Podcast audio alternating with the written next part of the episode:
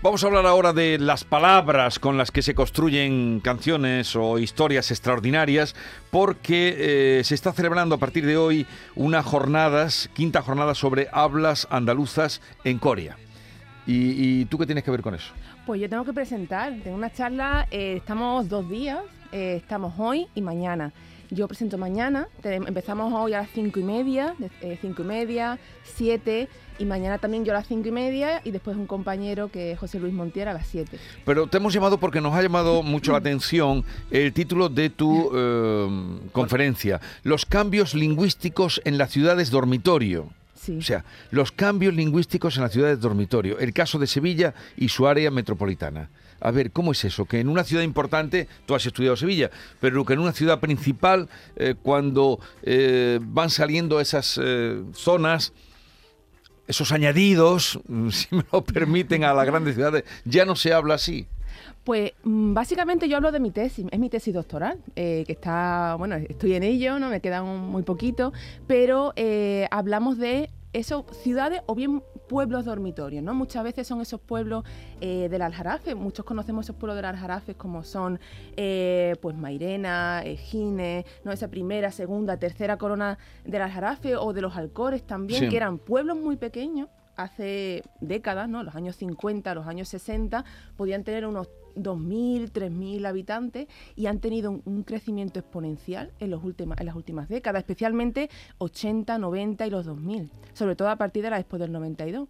Mucha gente de la ciudad y lo hemos visto mucho con el COVID ahora también, ¿no? Pero mucha gente de la ciudad queriéndose ir a los pueblos a buscar, bueno, mejores viviendas, zonas verdes, eh, más tranquilidad, un poquito alejado del ruido, ¿no? del tráfico, etcétera, pero que viven en las ciudades. Entonces hay un contacto diario entre personas de ciudad y personas del pueblo.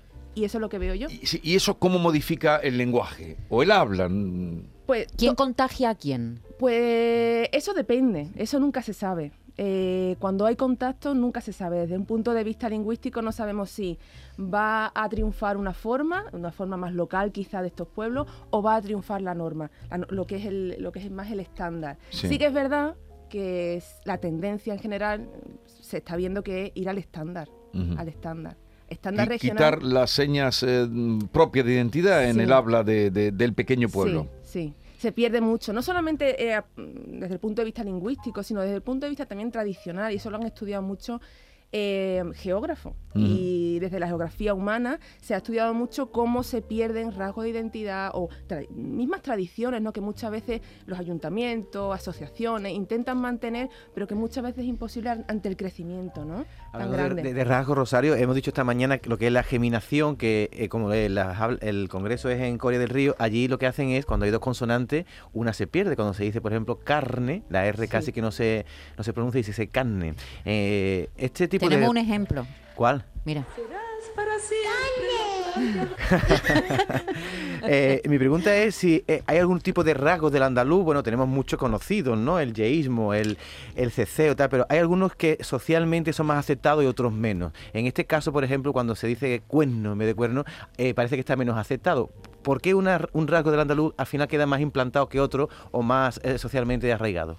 Pues es algo muy social es algo también, mm, tiene que ver muchos factores sociales, históricos, eh, políticos también, ¿no? Eh, muchas veces, pues, lo que vemos, lo que nos transmite, eh, lo que vemos en la tele, lo que vemos también en la radio, lo que vemos en nuestros políticos, lo que vemos en, en, la sociedad en general, hoy día las redes sociales, todo eso entra mucho. Y hay, y hay rasgos que, por una razón u otra, realmente no sabemos el por qué 100% detrás, pues se quedan o lo aceptamos más y otros como por ejemplo lo que tú me estás comentando ¿no? o, muchas veces el jejeo ¿no? que ese jejeo que no está tan aceptado y, todavía eh, pervive en muchas de nuestras comunidades. El jejeo es decir cerveza por ejemplo, por ejemplo la Z cambiarla por el fonema J ¿no? y ese de dónde de dónde es propio dónde has localizado tú por ejemplo ese que dices el jejeo el jejeo, en mi, en mi caso, en la parte del aljarafe está muy perdido. Sí que es verdad que se mantiene mucho en personas más mayores.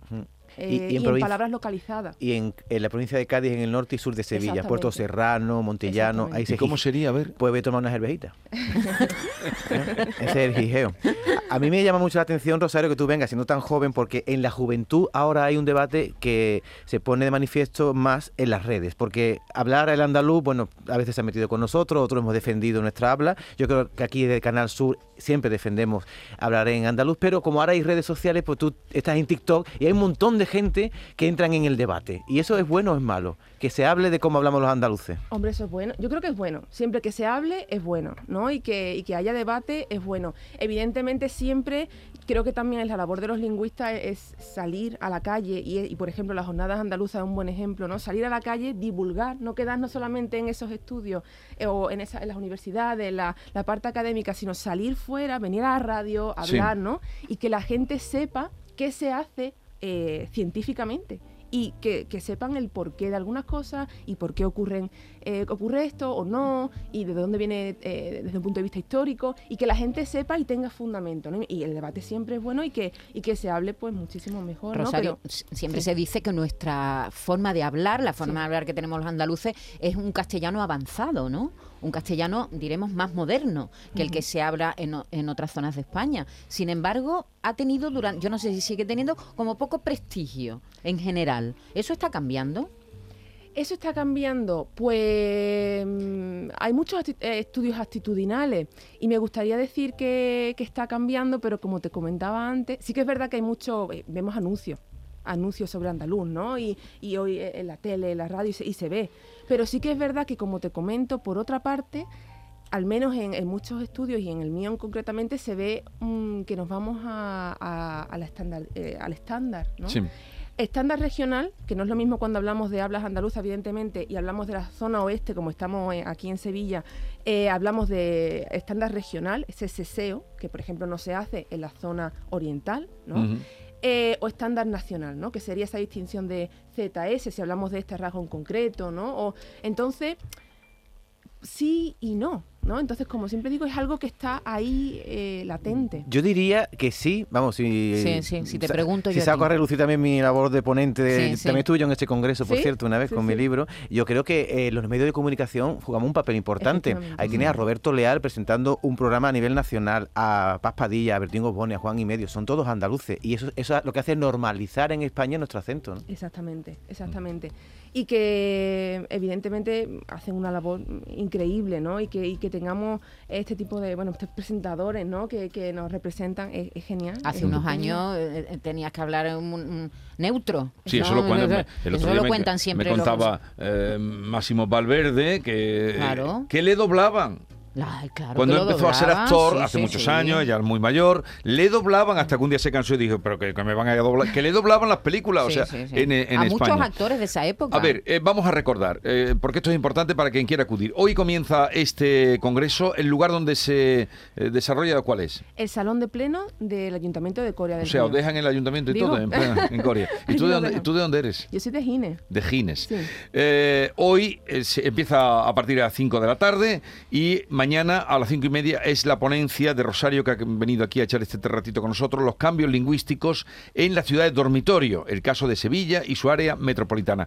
¿Tienes eh, noticia de que en alguna otra, eh, alguna otra capital hayan hecho algo similar a, a esto? Nada. Claro, las tesis siempre se busca la originalidad, ¿no? efectivamente. Porque tener uno de cada capital sería lo extraordinario. Interesantísimo, ojalá, ojalá pudiéramos hacer algo así en el futuro. Bueno, pues que tenga, que te vaya muy bien y que tenga. ¿Has terminado ya la tesis o no? ¿Estás mm, eh, ahí estamos, ahí, estamos, un poquito. Bueno, bueno, Pues te, deseamos mucha suerte. Te voy a poner una canción, Rosario, que seguro que no conoces de Pablo Milanés. porque a Pablo Milanés lo tenemos identificado con canciones compuestas por él, pero él hizo un trabajo de investigación muy importante con música cubana y mira, este, este disco es precioso, dedicado a los boleros mexicanos. La puerta se cerró detrás de ti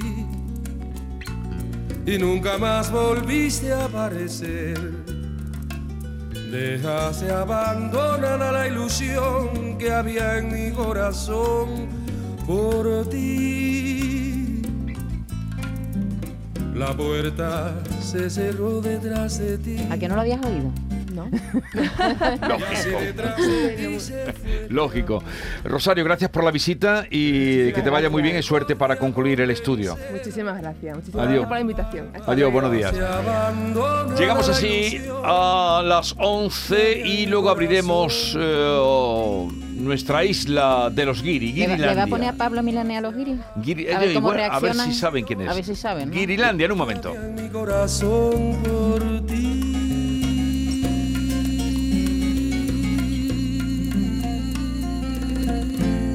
Esta es La Mañana de Andalucía con Jesús Vigorra. Canal Sur Radio.